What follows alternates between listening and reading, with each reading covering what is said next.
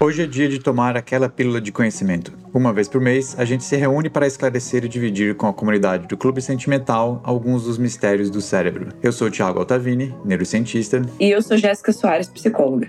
Para ter seu lugar ao sol no clube e fazer parte dessa comunidade sentimentais, basta seguir a gente lá no Instagram, no arroba Clube Sentimental. Oi, Jéssica. Oi, Thiago, bom dia. Bom dia. Hoje é só bom dia, bom dia, clubes. É, estamos sem, sem o nosso boa noite da Luísa. É, que não, não, não vai participar hoje. Sim. Não. E aí, do que, que a gente vai falar hoje? Hoje vamos falar. Bom, primeiro, primeiro eu vou começar dando. Eu tô devendo uma atualização aqui para os nossos ouvintes, é, hum. pessoal.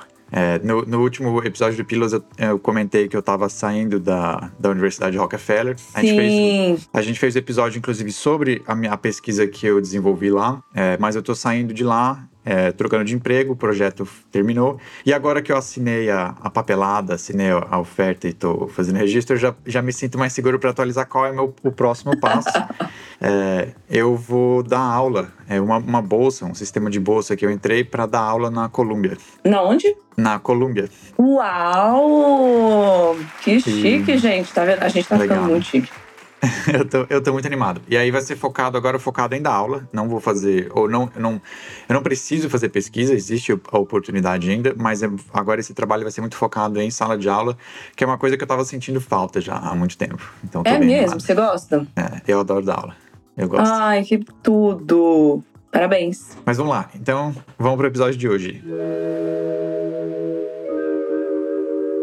Hoje a gente vai falar de memórias falsas. É, e como, eu, como eu sempre gosto, eu vou começar definindo um pouco qual que é o, o objeto da nossa discussão. Uhum. Então, uma memória falsa, ela acontece quando a gente lembra de uma coisa que não aconteceu, é, que não, não, não é verdade, ou quando a gente lembra de alguma coisa que aconteceu, mas de forma distorcida, com alguns detalhes ou algumas partes daquela memória tão corrompidas, digamos assim. Uhum. E é importante lembrar que memória falsa é diferente de mentira. Isso. A pessoa, quando tem uma memória falsa, ela acredita naquela memória falsa. Então ela pode estar contando uma história que não aconteceu, mas a gente não diz que ela está mentindo, porque ela acredita no que ela está contando. Exatamente. Uhum. É... é porque a mentira é quando você sabe que você está falando uma coisa que não é verdade, né? Tipo, é proposital, é intencional. Memória Exatamente. falsa você acha que resgatou algo. Exatamente. Só que aí aquela informação às vezes não está de acordo com os fatos. Uhum. É, Existem vários tipos de memória. Quando a gente vai falar de memória falsa, a gente vai focar hoje no episódio então em falar de memória semântica e memória episódica. O que, que são esses tipos de memória? A memória semântica é... Ah, e as duas, tanto memória semântica como episódica, são formas de memória declarativa. Que, como o próprio nome diz, é uma informação que você pode falar, explicar para alguém, que você pode declarar. A memória declarativa é diferente de outros tipos de memória. É, por exemplo, se você, quando você pratica um esporte, né? Se você treina muito jogar basquete e você treina fazer os passes e treina fazer arremesso, você vai ficando melhor naquilo. Isso é uma forma de memória também. Só que não é uma coisa que você declara, não é uma memória declarativa, né? Que você consegue falar. A memória declarativa, então, é uma coisa que você consegue falar, explicar, contar para alguém. Aí, dentro da declarativa, existem dois subtipos: a semântica e a episódica. A semântica é quando você. É, basicamente quando você sabe um fato sobre alguma coisa. Então, se eu falar assim, é, a capital do Egito é a cidade do Cairo. Né? Isso é um fato que eu venho e te falo. Ou se eu falo assim, ah, a molécula de água é formada por dois átomos de hidrogênio e um de oxigênio. Isso é uma informação que eu sei, que eu lembro e que eu falo para você. Sim. A memória episódica, ela é a nossa capacidade de reviver uma experiência passada. Então ela é muito mais pessoal e subjetiva. Então uhum. é, é, é a lembrança que eu tenho, a experiência que eu tenho, eu lembro do lugar, das pessoas, de como eu me senti quando o Brasil foi tetracampeão mundial de futebol. Eu consigo, sim. entendeu? Na minha cabeça, reviver aquele momento. Isso sim, é uma memória episódica, que é, um, digamos, um episódio da sua vida que você está revivendo. Essa é a memória que é mais vulnerável a erros e a criação de falsas memórias. Dificilmente você vai criar uma falsa memória sobre qual é a capital de algum país. Essa memória ela é mais. É, é porque é mais fácil comprovar. Também. Eu também. acho que é mais fácil de você é, verificar, né? Porque o lance também. da memória é, é isso, assim, a gente. Quando a informação verificável, a semântica, por exemplo, é uma, é uma informação, então é fácil de você verificar. A Exato. memória episódica é, é completamente sua, é do que você absorveu daquela situação. E envolve essa. e- e- porque envolve essa capacidade de reviver, né? De você reviver, de você tocar, digamos, tipo assim, esse filminho na sua cabeça do, do que, que aconteceu. Aham. É, a gente vai falar agora qual, em em que momentos a falsa memória pode surgir e depois a gente vai falar dos diferentes tipos de falsa memória. É, então a memória, quando ela está se formando, ela tem basicamente três partes, né? A gente tem a aquisição da memória, que é quando você está adquirindo a informação ou vivendo a experiência, que você mais tarde vai reviver. Depois existe um processo de consolidação, que demora de horas, dias até semanas para você fixar essa memória no cérebro. E a última etapa da memória, que é a recuperação, que é a lembrança Resgatar. Uhum. que é resgatar a memória, exatamente. É, quando a falsa memória acontece no momento de aquisição, o processo, os, os processos mais comuns são, por, por exemplo, quando a gente faz uma confusão entre o imaginado e o ocorrido. Uhum. Então isso acontece. Às vezes a gente imagina alguma coisa. Ou, ou projeta para o futuro, né? Você está pensando numa viagem que você quer fazer, um lugar que você quer muito visitar, e você fica pensando muito naquilo e criando imagens mentais sobre aquilo, imaginando, e pode acontecer às vezes de o seu cérebro transformar aquilo numa memória, que no futuro mais distante você vai lembrar daquilo como uma coisa que realmente aconteceu, como um fato, e não como alguma coisa que você imaginou. Sabia que eu vivo questionando isso porque tem muita memória da minha infância. Vou dar um exemplo, que às vezes as pessoas contam pra mim que aconteceu. E aí, só que isso fica, conta tanto, tá? Minha avó conta histórias de quando eu tinha dois anos. Aí ela conta tanto essa história que às vezes quando eu resgato essa memória, entre aspas, eu fico na dúvida se foi alguém que me falou, tipo, eu imaginei, É. ou se aconteceu. E e isso acontece por- às vezes porque quando, quando a pessoa está te contando a história, você está imaginando, você está criando as imagens Exatamente. mentais, você está imaginando Uhum. o cenário, como é o lugar, as pessoas, as plantas que estão lá. até. E, é- e o, e o cérebro faz isso, é um erro. Às vezes o, o cérebro pega essas imagens e, e põe no, no- na gaveta Na de- de caixinha. lembrança. Porque é importante lembrar que assim, a gente ta- lembra de coisas que a gente imaginou. Então, ela, Isso. nesse sentido, se você está ciente de que é só uma coisa que você imaginou, ela não é uma memória falsa, ela é uma memória verdadeira. Mas a gente Uhum. tem memórias de Do que coisas você que, a gente imaginou. Sim. E só que às vezes tem um, um probleminha ali de armazenamento e o cérebro armazena aquilo como uma memória real. É. E Isso, isso é muito comum. A gente, vai, a gente vai ouvir mais histórias hoje sobre isso, de, de pessoas que. é, memória de infância, né? Que, que a gente É, acha que é real, mas na verdade ela é imaginada. É. É. O que, que você lembra de fato, o que, que né, você acha que ou imaginou, ou que te contaram tanto, ou até de ver foto. De repente eu fico Sim. tendo lapsos daquele momento, eu falo, cara, peraí, mas não é possível que eu, lembrar, eu ia lembrar disso, eu era muito pequeno. Eu tenho uma história muito boa que eu vou contar hoje aqui pra pra vocês, de uma, uma amiga minha que é baseada em, numa foto, uma foto que. fotos que ela viu e aí criou uma, uma memória falsa. É, mas essas memórias é, falsas de infância, elas são complexas, elas têm. Elas têm um aspecto de aquisição, tem um aspecto de sugestão, a gente vai falar bastante Isso. disso hoje. Uhum. Uma forma mais simples é, dessa é, falsa memória criada no momento de aquisição é, é um tipo de. Eles chamam de falsa memória por expansão de um padrão. Então, como é que é isso? Deixa eu explicar. É, um teste muito comum para estudar falsa memória é por lista de palavras. Então, se eu apresento para você uma lista de palavras e falo assim, Jéssica, você presta atenção nessa lista, porque depois eu vou pedir para você lembrar ela. E aí eu passo para você como se fosse uma lista de compras. Eu vou falando o nome de várias frutas. Eu vou falando banana, maçã, laranja, melancia, melão. E aí, digamos que tem 20 frutas ali, né? E você estuda essa lista, põe ela de lado, e aí passa algumas horas, passa dias, aí depende, tem várias formas de estudar a memória. Depois eu peço para você lembrar dessa lista. É muito comum as pessoas incluírem frutas que não estavam Que não na lista. estavam. Por quê? Porque o cérebro vê esse padrão e meio que faz uma generalização. Ah, tá bom, é fruta, é um monte de fruta. E aí, quando você tenta lembrar, se fica alguma lacuna, Você o cérebro preenche. tenta Uhum. adivinhar, ele tenta preencher com o que, com o que fizer mais lógica. É, e aí é muito comum quando eles vão criar essas listas, eles pegam, é, por exemplo, você faz um estudo e vê qual, quando você pede para a pessoa pensar numa fruta, qual é a primeira fruta que vem na cabeça das pessoas. Aí você vê qual que é a mais comum, né? Não, eu não sei qual é, mas vamos chutar aqui, digamos seja maçã. Aí você não inclui maçã Não na inclui. lista. Porque você vai ver que ela vai outras. aparecer. Aham. E aí você vê que ela vai aparecer. Porque a pessoa, o cérebro faz essa generalização. Ele espera que tenha. Se é uma lista de frutas, ele espera que tenha essa ou aquela. Mais tarde, na hora de ter a lembrança, é, essa é a mais provável de ser incluída como falsa memória.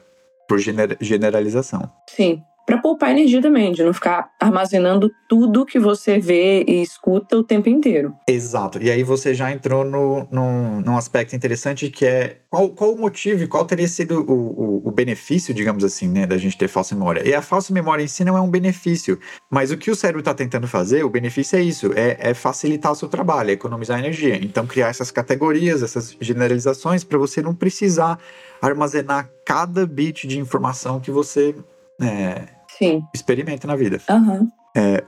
Então, isso na aquisição. Aí a gente pode ter também problema de falsa memória na consolidação. É, e a consolidação, então, é esse processo de reforçar e armazenar as memórias a longo prazo. Nesse aspecto, o sono é muito estudado, o papel do sono na criação de falsas memórias, porque o sono é muito importante para a consolidação de memória. Então, eu vi gente mostrando estudo, por exemplo, de que demonstrando que o sono ele é capaz de consolidar falsas memórias. É, e a falta de sono, é, privação de sono também vai fazer surgir às vezes falsas memórias. Então, se você Hum. esses testes com listas ou com fotografias que você mostra, depois pede para a pessoa lembrar, se você priva ela de ter uma boa noite de sono, ela tem mais falsas memórias. É, Só que o sono em si também pode consolidar a falsa memória. Então, eu vi um estudo onde eles fizeram um teste apresentando, é, eu acho que era uma lista de, de, de nomes assim também, e aí depois eles pedem para a pessoa lembrar, para as pessoas lembrarem é, das palavras que estavam na lista em três situações diferentes. São três grupos de pessoas diferentes. Ou eles faziam, apresentavam a lista de manhã e pediam para a pessoa lembrar algumas horas à tarde no final do dia. Uhum. Ou eles apresentavam à noite, a pessoa dormia e depois eles pediam, perguntavam de manhã, então passava o mesmo número de horas, mas a pessoa tinha dormido, tinha tido uma noite de sono. Ou eles apresentavam à noite, privavam a pessoa de sono, ela não podia dormir a noite inteira e depois e aí tinha que lembrar de manhã. A performance, eu não vou dizer melhor, mas desses três grupos o que teve menos falsa memória, que menos incluiu coisa falsa, foi o grupo que recebeu a lista de manhã e respondeu no final do dia.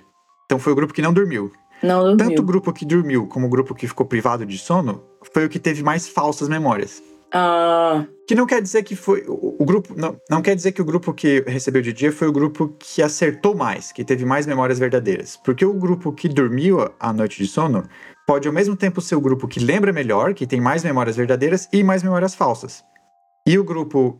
ah tá, Que tá. Trabalhou a, de dia, a, a medida foi sim- só de memórias falsas, tá? É, o grupo de dia pode. Ele pode ter uma performance mais baixa, mas as pessoas sempre falam assim, não lembro.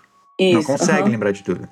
É, então, a, é, vamos lembrar disso. A memória falsa é quando a pessoa tem essa certeza de que ela lembra de alguma coisa, só que tá errado. É, porque o lance é assim, eu já vi muita, principalmente para estudo e tal, esse, esse negócio de falar que é bom, é importante você estudar as coisas e ter uma boa noite de sono, que dizem, e aí eu tô falando tudo da minha cabeça, porque eu não sei, não li, nunca li nada sobre, mas dizem que você acaba absorvendo melhor o que você estudou durante o dia quando você tem uma boa noite de sono. Então, é.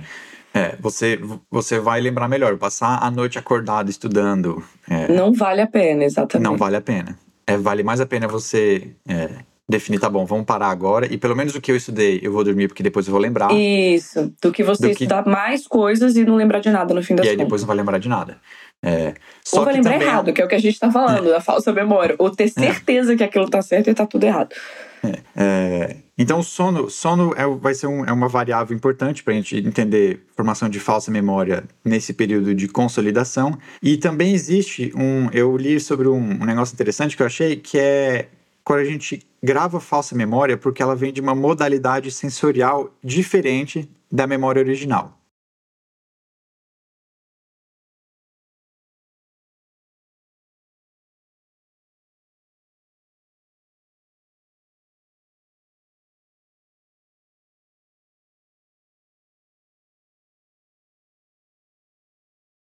Então, olha só que interessante essa questão da, da modalidade sensorial. É, eu li sobre um, esse experimento que ele foi feito com, com fotografias, então era apresentado para as pessoas fotografias que elas tinham que analisar e depois elas iam ter que lembrar detalhes dessas fotografias. Aí colocava a fotografia de lado. Então, uma experiência visual. Depois, elas ouviam uma narrativa, uma historinha, que era desinformativa sobre as fotografias, que continha informação sobre as fotografias e falava das fotografias, mas falando coisa errada, falando coisa que não tinha na fotografia. Aí tá bom, a pessoa ouviu essa historinha. Aí depois essa pessoa estava numa máquina de ressonância magnética e era feito um teste de memória sobre as fotografias. Tinham perguntas sobre as fotografias, a pessoa tinha que descrever o que tinha na fotografia. Aí eles viram que quando a pessoa recuperava memórias verdadeiras, as partes visuais do cérebro estavam mais ativas, estavam participando mais daquelas lembranças. Uhum. Quando elas tinham memórias falsas, quando elas lembravam coisa errada, a parte auditiva do cérebro estava participando mais. Então ela gravou, ela armazenou a, a memória de formas diferentes no cérebro, de acordo com a modalidade sensorial que aquela memória foi obtida, ou visual ou auditiva. E aí a memória falsa veio porque ela veio pela modalidade que deu a informação, a informação falsa. Uhum, uhum. né? Então, está mostrando que você pode ter partes do cérebro diferentes para memória verdadeira e me memória falsa participando quando elas vêm de modalidades diferentes. Sim. E só que você não é, você não reconhece a diferença porque você gravou a informação que está sendo pedida. E às vezes, né, você não, não faz essa distinção. Ele não lembra que Sim. aquilo que a narrativa falou estava errado sobre a fotografia, depois embaralha tudo, mistura como sendo toda informação verdadeira. É. E por último, então, quando a gente tem memória falsa no processo de recuperação, que é o último estágio né, da memória, quando a gente tem a lembrança, quando resgata a memória. Essa parte é um pouco mais complicada de estudar, porque como é que você vai ter certeza, quando eles estão fazendo, tipo, simbolando e desenhando experimentos para estudar isso, como que você ter certeza que aquela memória falsa que você está é, vendo no momento da lembrança, não, não, o problema não foi no, na aquisição ou na consolidação. Então é mais complicado fazer experimento nessa parte, mas eles também, também têm cientistas estudando isso. É, o que é muito comum nesse momento de recuperação é que você acaba sendo influenciado pela forma que essa informação é solicitada de você. Então, se alguém faz uma pergunta para você e você tem que resgatar uma memória para responder, a forma como a pessoa faz a pergunta pode te induzir a criar uma memória falsa. É, tem muito estudo na psicologia sobre isso.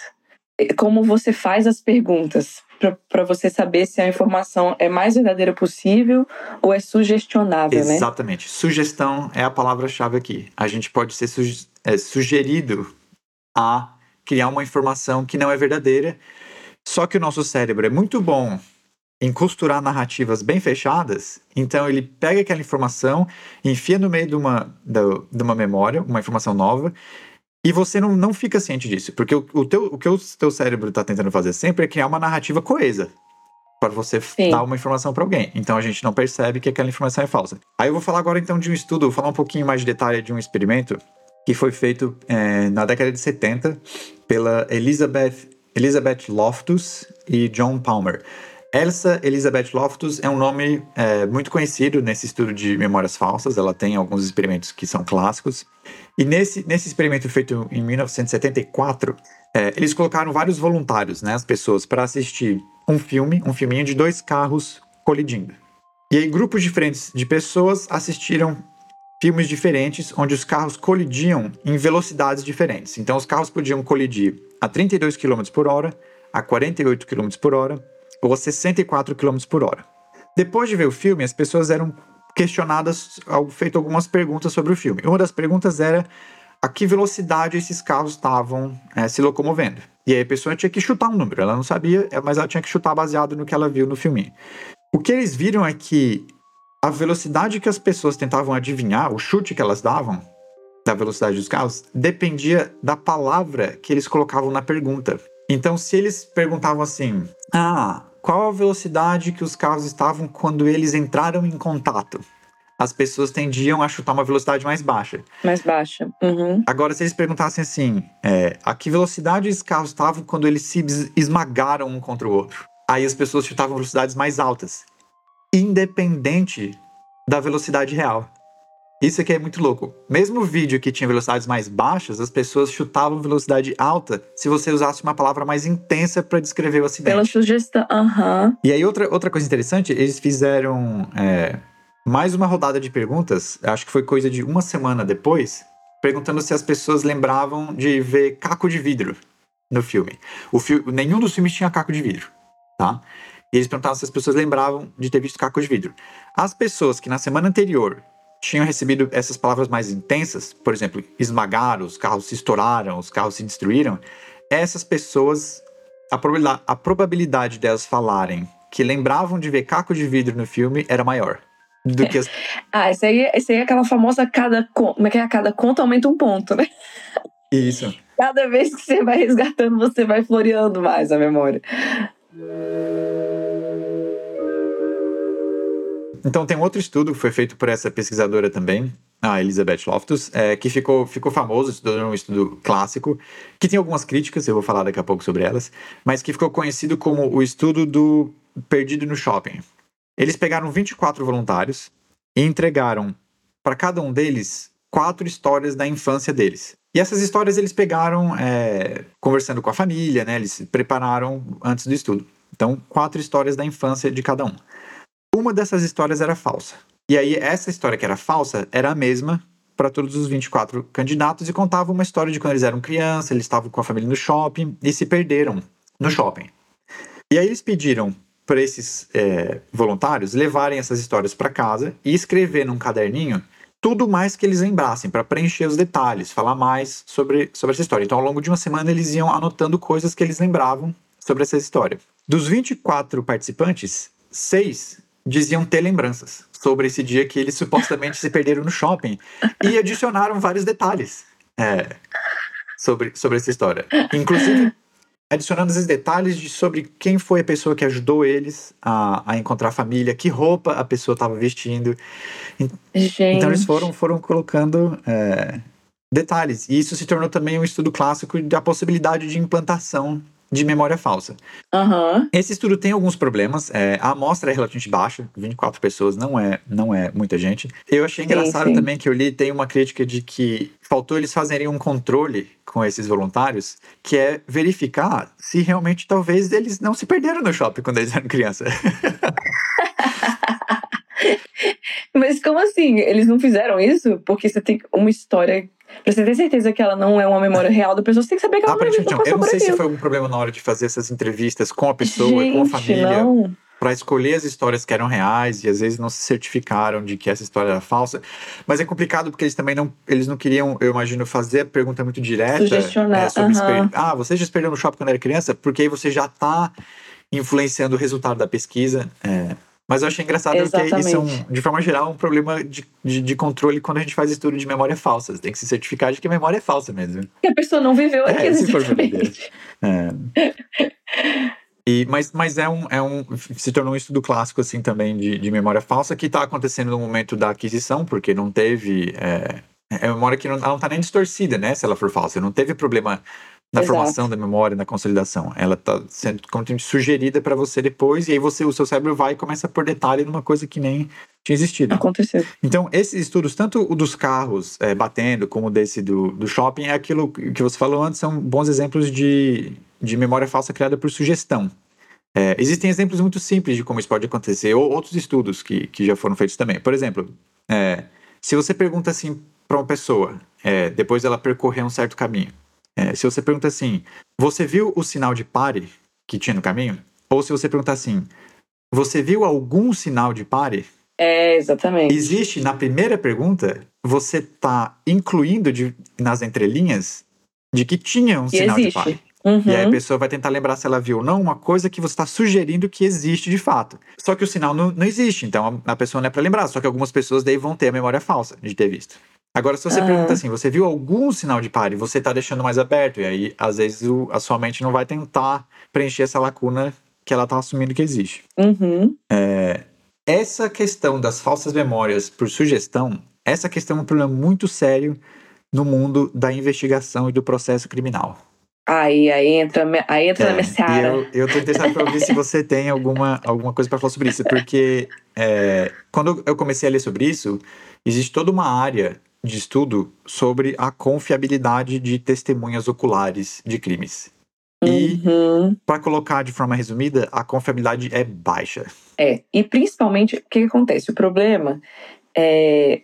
muito desses interrogatórios, até falando de testemunhas oculares ou falando do próprio testemunho da, do réu, uhum. né? Tipo, quando você vai pegar o depoimento de uma pessoa. É, como é conduzido esse, esse, esse, interrogatório, né, que a gente chama do processo de investigação, é, pode ser uma armadilha mesmo. É. E aí a pessoa se incrimina Isso. nesse processo, né? Tem esses dois polos, tanto da testemunha ocular, que pode acabar relatando coisas que ela de fato não viu, e do próprio réu, né? Tipo, dando depoimento e acabar se incriminando pela sugestão de coisas que não aconteceram, dependendo de como for, forem feitas essas perguntas. E aí vira um problema, principalmente em processos, gente, que porque a prova tem, tem processos que a prova testemunhal é a principal prova. Porque normalmente o processo ele tem várias provas, né? A gente está fazendo investigação, ele tem diversas provas físicas, nananã, e enfim. Mas tem muitas, muitos crimes em que as principais provas são de testemunhas, né? Então fica bem complicado, porque. E ainda tem a questão, enfim, pode a discussão é muito longa, mas falando dessa questão do testemunho, é, é, um problema, porque você não sabe exatamente, um, se a pessoa está mentindo, porque pode existir o fator mentira, ou seja, falar algo falso intencionalmente, ou a criação da falsa memória, que a pessoa realmente acredita naquilo que ela está falando. E, e, como você falou, exatamente o que você falou, conforme eu estava falando sobre isso, um dos maiores problemas, e a e a confiabilidade uh, de testemunho ocular muitas vezes é baixa, porque o interrogatório ou a investigação é conduzida de forma a sugerir respostas para as pessoas. Então, muitas uhum. vezes o uhum. interrogatório uhum. já é uhum. feito de forma muito su sugestionável e e aí, tanto as testemunhas como o próprio réu, Salô, a vítima, acabam criando ou gerando memórias falsas para preencher lacunas. Tem toda uma questão que a pessoa está num estado emocional muito difícil, entendeu? Tá com medo e e tá se sentindo um intimidada, pressionada. E aí é, é, é, a pessoa tá numa.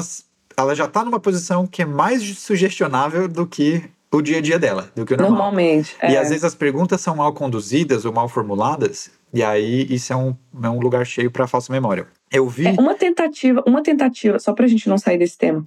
Numa tentativa de reduzir isso, foi feito testemunho sem danos, né? Para pegar o testemunho de crianças em relação a algumas situações, tipo abuso, enfim.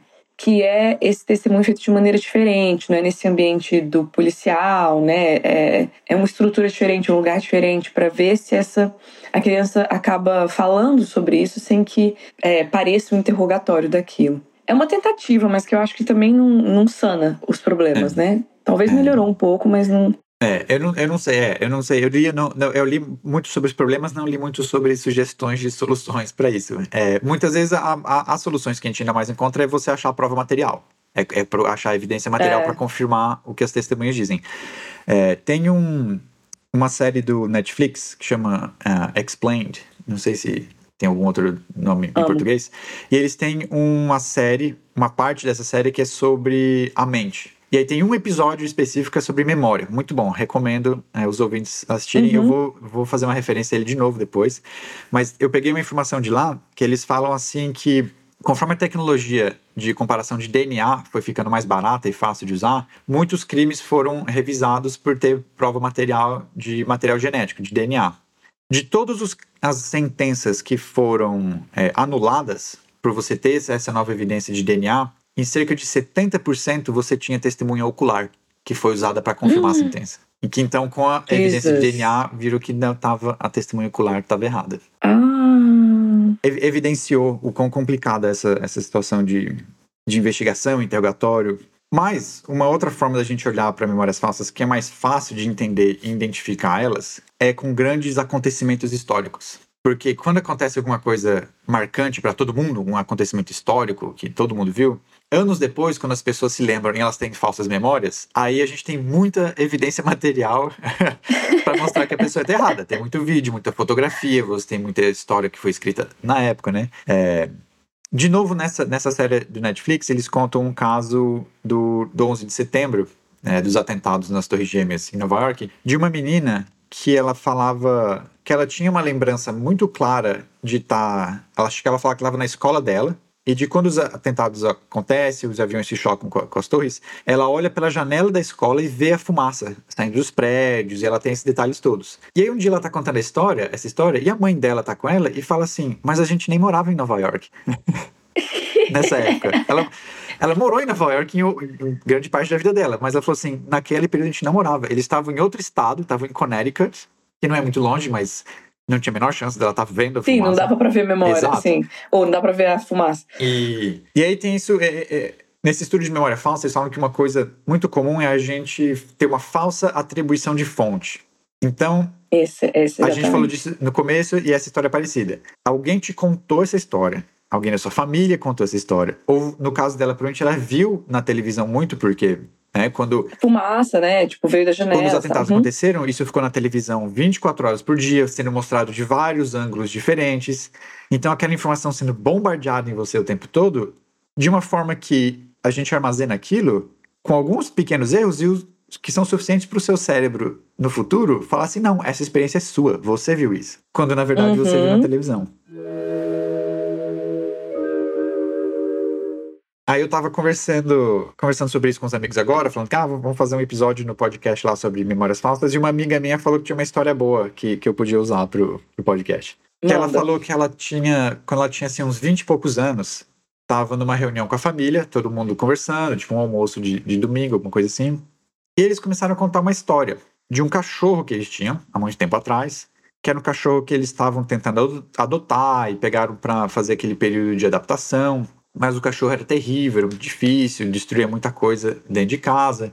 E aí a, a família contando que um dia chegaram em casa, tinham saído, chegaram em casa, tava o quintal, a cozinha, um monte de coisa destruída, pote de planta quebrado, um monte de coisa rasgada. E aí eles decidiram que não não tinha condição de ficar com, com esse cachorro, eles iam ter que levar de volta porque não estava se adaptando.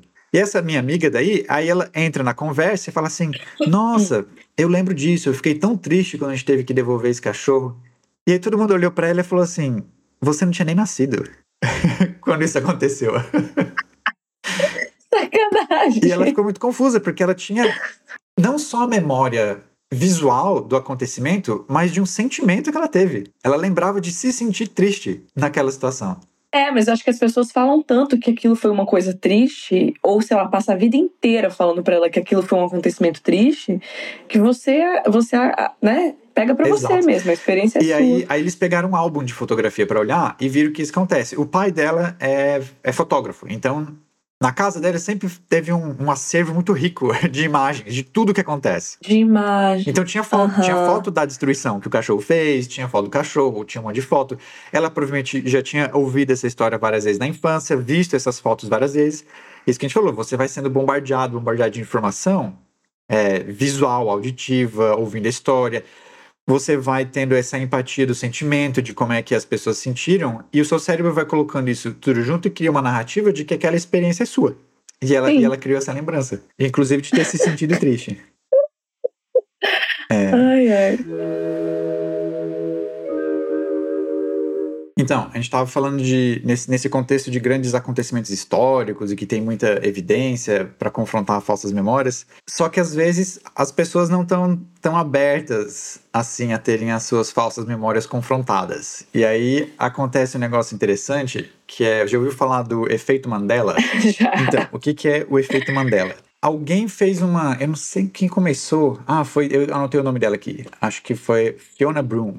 Foi a pessoa que começou esse movimento. Essa pessoa diz ter lembranças do Nelson Mandela, o líder sul-africano, morrendo na prisão na década de 80. Ela diz tem lembrança de ver notícia na TV e, tudo isso, Uhum. que, que ele teria morrido na década de 80. E cl- claramente ele não morreu na década de 80, né? Inclusive ele foi presidente, ele saiu da prisão, foi presidente da África do Sul de 94 a 99 e morreu em 2013. Só que essa pessoa tem essas lembranças. E eu acho que aconteceu dela ter postado em algum fórum online, na internet, há muito tempo atrás, e começou a encontrar outras pessoas que também tinham essa memória.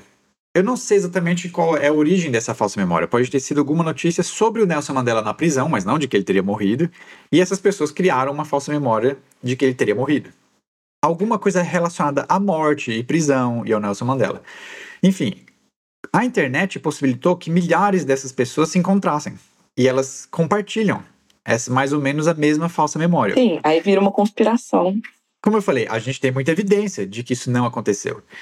Só que essas pessoas, quando confrontadas com a evidência, o, o, poder cognitivo da falsa memória é tão forte e a gente se apega, não só às falsas memórias, mas a gente se apega tanto às nossas memórias, que essas pessoas, ao invés de confrontarem aquilo, se questionarem, pensarem, caramba, talvez esteja enganado, o que começou a surgir daí, e essa Fiona Bloom foi a pessoa que liderou isso, essas pessoas acreditam que essa memória que elas têm é uma evidência de universos paralelos.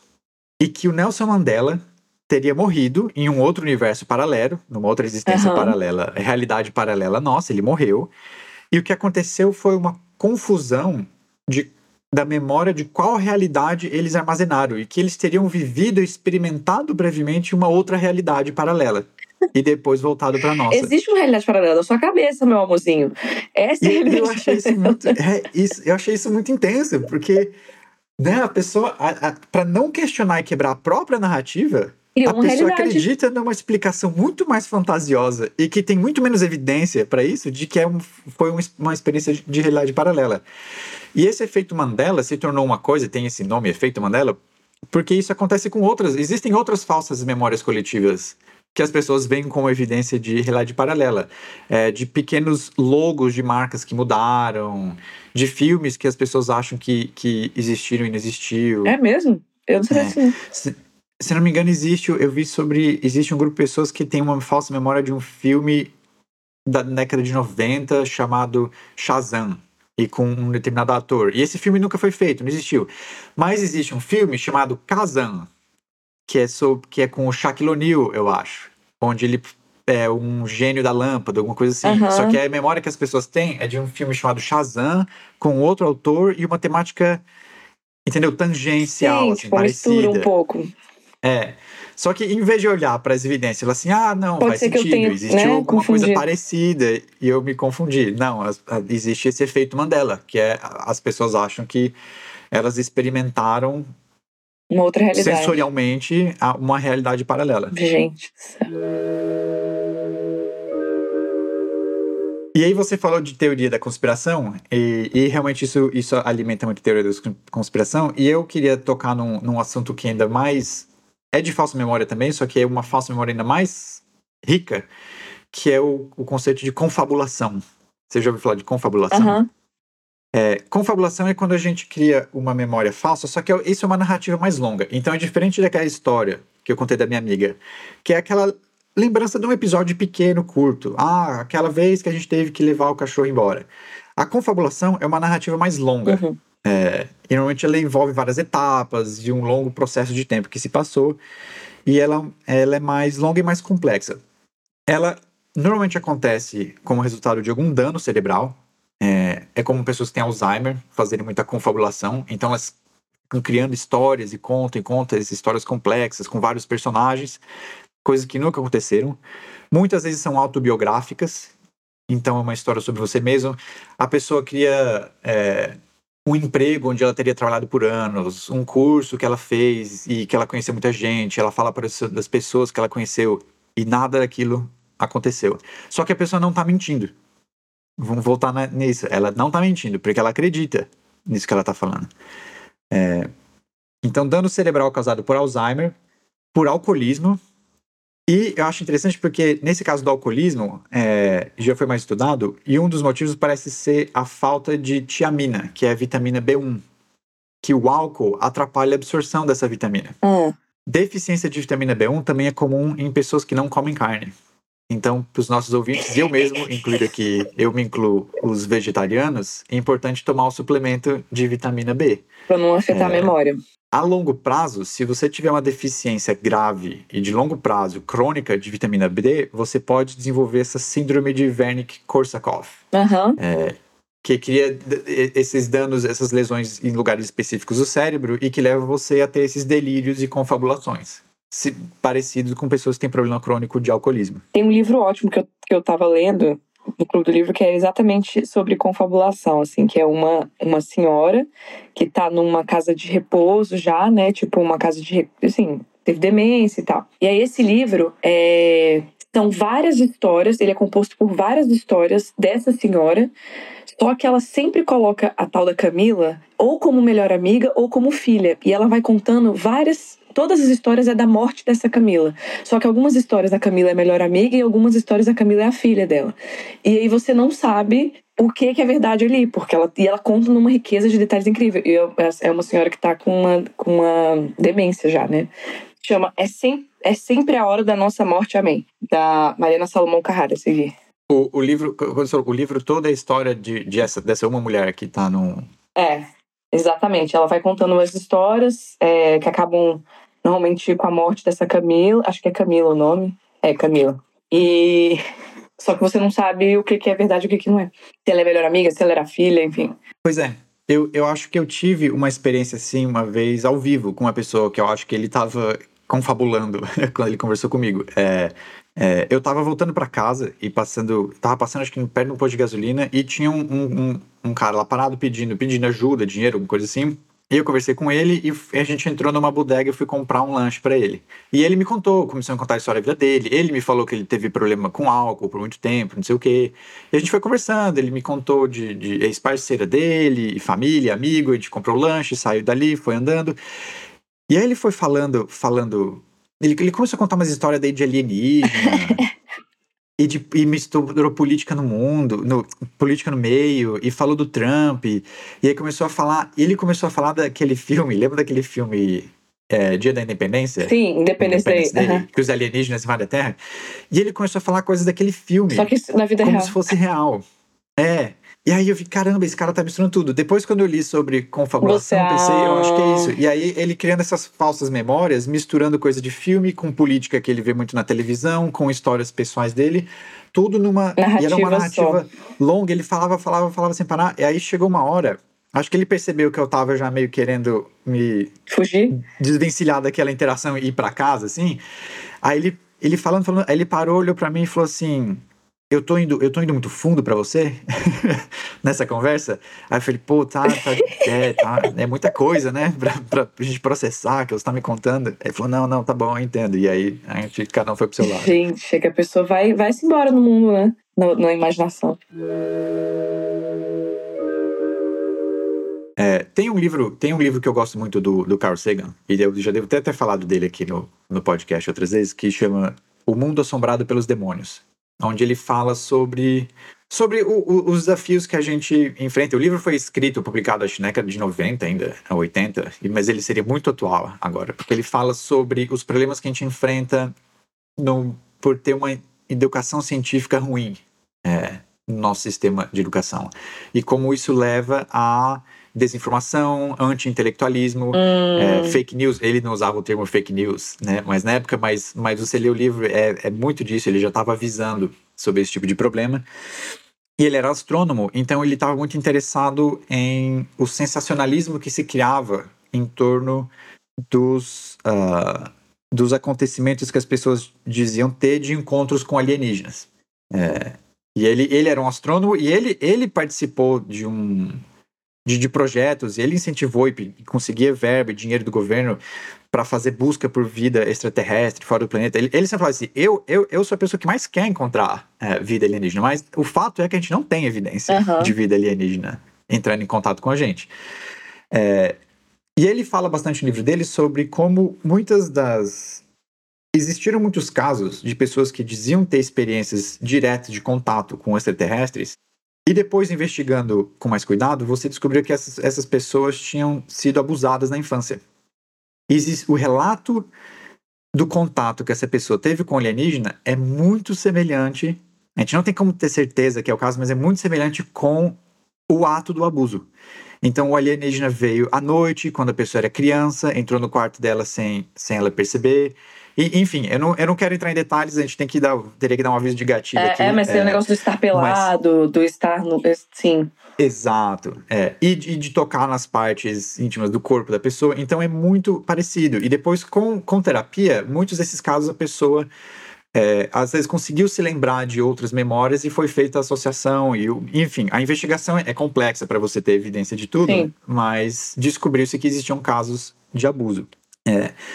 Enfim, eu gosto muito desse livro, recomendo ele. Mas aí, lendo sobre esse assunto, eu li sobre um negócio que eu até falei pra Jéssica quando a gente estava preparando o episódio, que eu ia querer que ela comentasse, porque eu vi que existe na psicologia uma certa tensão entre o, esse conceito de memórias falsas, que a gente está falando hoje, e de memórias reprimidas. É. E de como você faz para recuperar memórias reprimidas e o risco de que, nesse esforço de recuperar memórias reprimidas, você pode criar memórias falsas, por sugestão. É, então, enfim, não sei se tem alguma coisa que você quer comentar mais Sim, desse. É porque, assim, na verdade, o que, que é o que, que é a memória reprimida? É aquilo que, por algum motivo, o seu cérebro, com um mecanismo de defesa, isso dentro da psicanálise, né? Resolveu botar lá para trás. Tipo, vamos botar no arquivo que você não acessa. E aí. E que seria esse, esse caso daí, por exemplo, do. do Essa é uma abuso, mistura, né? exato. Nesse caso do Carl Isso. Sagan. É uma mistura de memória falsa com reprimida. Uma memória foi reprimida e outra falsa foi criada Exato. para se sobrepor. Isso. Porque ela tinha uma memória, ela não sabia de onde que cabia aquilo de maneira para se defender, né? Enfim, emocionalmente e de toda a situação. Então é um mecanismo de defesa que você tem para você reprime algumas memórias. É, e aí o que eles falam é assim, é que muitas das vezes, por que que quando você tenta resgatar, pode acontecer é claro, você ou vai reviver o trauma, que aí a pessoa vai lembrar daquele trauma, era uma memória reprimida que você traz para o consciente, ela estava no inconsciente, no subconsciente, você traz isso para a consciência. Ou você pode acabar criando uma memória falsa, porque quando, quando você traz coisas do inconsciente ou do subconsciente, você traz muito do desejo e da fantasia também. Porque nós, os nossos subconsciente o nosso inconsciente é repleto de desejos. Por exemplo, os nossos sonhos muitas vezes se misturam o que a gente passou, mas por, também o que a gente queria que acontecesse. E não é um querer consciente, tá, gente? Quando eu falo o que a gente queria, é, de repente é um desejo reprimido mesmo. É disso que a gente está falando. Então, às vezes, quando você vai tentando resgatar essa memória, você traz muito do desejo daquilo. E aí você pega uma, algo que pode ter acontecido, com desejo que aquilo acontecesse, e aí você cria, é um, né, um ingrediente para você criar uma coisa que não aconteceu, de fato. É. E eu vi, aí eu vi que existem muitas críticas, críticas muito duras ao trabalho dessa pesquisadora que a gente falou antes, a Elizabeth Aham. Loftus, vinda de pessoas que trabalham, psicólogos que trabalham com abuso infantil. É, e existe uma, umas, eu- eu vi umas trocas de farpas intensas né, entre, entre esses grupos, assim, mas eu entendo por quê, né? Existe um, um risco, um grupo tem medo que o, que o, o trabalho do outro, ah, você tá dizendo que o meu trabalho É não- invalidado, é. é, é invalidado? É. Mas eu tava lendo isso também, que eu, eu não sei, aí talvez você explique, não sei se você consegue saber isso melhor, mas eu tava vendo que as memórias que são retomadas a partir do sistema visual primário, elas são, são sempre verdadeiras. E do secundário é o que a gente não sabe se é verdadeiro ou falso, porque eles armazenam memórias falsas e verdadeiras. Eu li, eu li uma coisa assim quando eu estava olhando alguns artigos de revisão e eles falam que quando a gente tem ah, o resgate de uma memória verdadeira, existe uma participação maior do, da área visual primária, Hum, isso. V1, que é, é a, é a primeira área do cérebro que recebe informação visual vinda dos olhos. E que a ativação de memórias falsas no cérebro não, não, não tem participação tanto assim dessa, dessa área visual primária. É. É, a, a gente não sabe ainda o que isso significa neurofisiologicamente, né, de- exatamente, mas existe evidência sim. É, tem evidência sim para isso. É, e outra coisa que eu, aí eu acho interessante e ajuda também a, a resolver um pouco esse problema é que estudos subsequentes, né, estudos que vieram depois é, des- de- do- dos clássicos que a gente falou dessa Elizabeth Loftus, dos carros batendo, do perdido no shopping, eles perceberam, outros cientistas perceberam que se você tentar implantar uma memória falsa que seja é, desconfortável, que faça a pessoa se sentir é, envergonhada, ou que seja traumática, é mais difícil. Essas memórias falsas, traumáticas, não se implantam de forma tão fácil quanto essas outras mais neutras, entendeu? De ter ficado perdido no shopping, de Aham. ver o carro batendo. Então não é. im- Implantar uma memória falsa de um evento traumático não é uma coisa tão simples assim. Que entra muito no caso do abuso, né? Que eles falam da alienação parental. Exato. que a Exato. denúncia do abuso foi a implantação de falsa memória, que na verdade não seria tão fácil assim você implantar na cabeça de uma criança que ela foi abusada e descrever os detalhes, né? Sim. É, exatamente. É, coisas que fazem a gente desconfortável é mais fácil aquilo, é mais difícil aquilo virar uma, uma memória falsa. E falando em implantação de memória, eu só queria fazer um, um Talvez muita gente vai pensar naquele filme Inception, né? Lembra não, o tempo inteiro, só penso nele. Pensei desde o início é... do episódio, eu disse Inception, Inception, que é um dos meus filmes favoritos da vida, eu amo. Os caras que invadem os sonhos das pessoas para implantar lá uma ideia, para que depois, quando a pessoa acorda, ela, ela vai dela. ter. A... Exatamente. Ela vai ter aquela memória que se transforma numa ideia como se fosse dela. E eles falam que essa é a forma mais eficiente, 100% garantida, de convencer alguém de alguma coisa. É se a pessoa achar que a ideia é dela. Sim. É, não existe. É, eu, eu adoro aquele filme. Acho o filme sensacional eu amo também. também. É, só que ele é cheio de. Ele tem alguns neuromitos nele. É, tem alguns mitos, tem algumas coisas que não estão precisas lá. É, por exemplo, eles exploram muito essa ideia no filme de que o tempo no sonho passa de forma mais lenta do que na vida real. Então, sei lá, como se um minuto. Não, um minuto dormindo na vida real, no sonho pode passar uma hora. É, ele tem esse lance. Mas é porque a gente tem essa sensação de que você sonhou horrores, tipo, você passou a noite sonhando com mil coisas, foi para mil lugares, e quando você acordou, passou horas só. Aí a gente fica com isso, então, ai, passou anos no filme. Isso no, é no difícil sonho. de investigar isso cientificamente, não tem muito estudo. É, mas o que já foi tentado mostra que isso não acontece. Que o tempo que se passa no sonho é muito próximo do tempo que está se passando na vida real. A questão é que no sonho a gente tem a narrativa das saltos, Isso. né? As coisas mudam bruscamente, muito rápido no sonho. Quando você acorda e lembra do sonho, para costurar aquela história de forma que faz sentido, o seu cérebro dá, cria essa sensação de que muita, ah, muita coisa aconteceu, então deve ter passado muito tempo. Mas não é, é que no sonho as mudanças são bruscas, você muda de ambiente, muda Isso. de pessoa, a história muda de forma muito brusca. É. E, então, eu só queria fazer que o filme, para mim, aquele filme ele é mais um filme de fantasia do que de ficção científica. Ah, é, exatamente. É. é fita, com mas, mas é fita, fita. Que o filme é muito bom. Mas é excelente. Eu gosto muito. é porque eu sempre fiquei me questionando é. também esse negócio que você falou, a ideia de ser da pessoa, né? E se a pessoa tem ideia que ela não gosta da ideia, entendeu? Tipo, ah, eu tive essa ideia, mas eu não boto fé que essa ideia é boa. E eu sempre pensava nisso, porque eles gastavam mó tempo, era mó grana, lembra? Tipo, no filme, pra você entrar no sonho do cara e você botar a ideia. E eu pensava assim, cara, e se esse bicho tiver a ideia e falar: não, não, não gostei. Porque isso acontece, a gente nem, né, a nossa, a nossa mente tem filtros. Exato, é, a gente tem várias ideias. E às vezes você tá pensando assim, ah, como é que eu vou resolver esse problema? Ah, talvez eu devia fazer desse jeito. E aí na hora você pensa assim, não, isso é uma péssima ideia, não vou fazer. eu sempre pensava assim, cara, depois o cara acorda e pensa que aquela. Ele até teve essa ideia, mas a ideia é ruim, não vai fazer. Enfim, mas é bom o filme.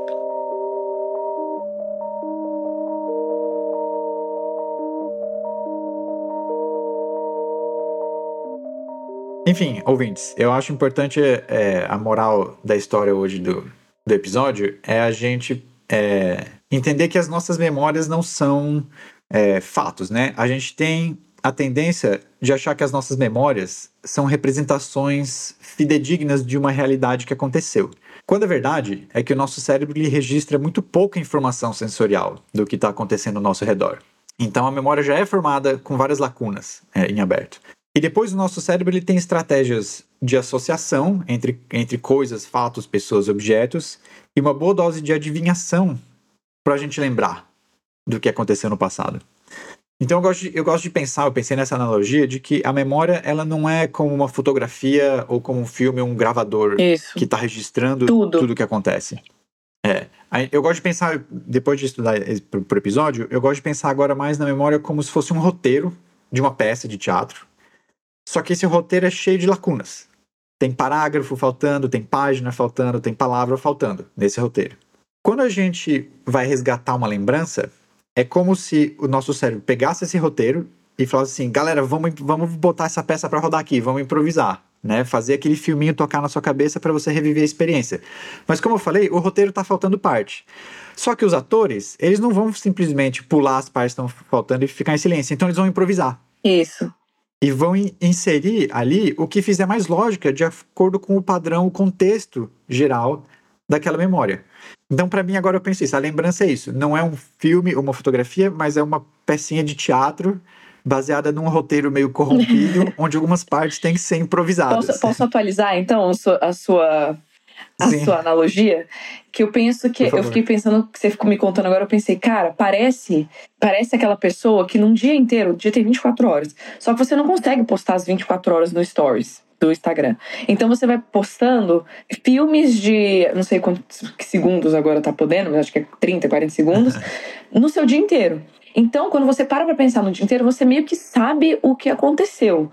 Mas na verdade tem um monte de lacuna que não rolou. Isso. E como você faz a ligação disso tudo. Exatamente. E aí, na hora que você tem que contar o que aconteceu no dia inteiro, você vai ter que inventar Isso. o que as lacunas que estão faltando dos filmes. E a gente não inventa de forma aleatória. Claro que o cérebro não põe informação aleatória. Mas ele, ele, ele generaliza, ele olha o contexto, ele vê o que, que faz mais sentido colocar ali, e aí ele vai, entendeu? Inserindo essas informações que.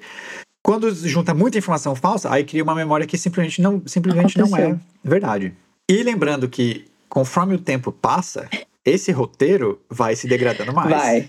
A gente vai esquecendo mais coisas. Não é que a gente vai. Aquele, aquilo que a gente lembra e fica estável. A gente também vai esquecendo. Então, o cérebro também vai Isso. preenchendo mais e mais do que aquilo que aconteceu. Exatamente. Então, ouvintes, não tratem as suas memórias como fatos, mas como baseadas em fatos. Baseados em né? fatos reais. Uma lembrança é baseada em fatos. E então, eu acho importante a gente tentar, quando a gente tem uma lembrança ou alguma memória que está um pouco confusa e difícil, tentar entender qual é a relação entre aquela lembrança e os fatos. E tentar descobrir quais são os É, fatos. porque muito das lembranças, gente, a gente tem que lembrar que principalmente as lembranças é, resgatadas de maneira. Como é que é a interna, gente, que eles chamam? Tem a sugerida e a espontânea. E aí, muitas dessas espontâneas, que ou seja, que é aquilo que você resgata de dentro de você, vem com um monte de sentimentos, emoções, porque nada é registrado sem essas, essas variáveis que a gente tem no, com a gente, né? Nós seres humanos. Sim, então, é. lembrar que tanto na aquisição quanto na consolidação e quanto no resgate dessas memórias existem fatores sentimentais e emocionais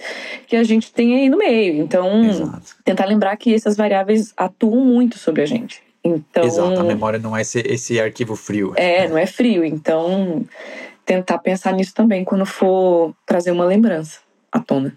Então tá. É isso. Então, acho que é isso aí por hoje. É, Adorei. bom falar com vocês. Espero que vocês lembrem bem, tenham boas memórias desse episódio. Se não, escuta de novo aquelas. Exatamente. A gente tem evidência material aqui do que a gente falou, tá gravado. Então, É isso, gente. Beijo, Thiago. um beijo. Até a próxima. Tchau. Tchau. Lembrando que esse podcast é uma produção independente do Clube Sentimental. Seu apoio é fundamental.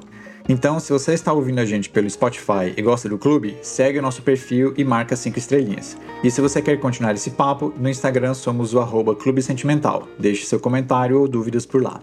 As artes são feitas pela Beatriz do arroba Atenta e Forte e a edição de áudio é feita pelo Aloísio do arroba Som do Cosmo. Até mais!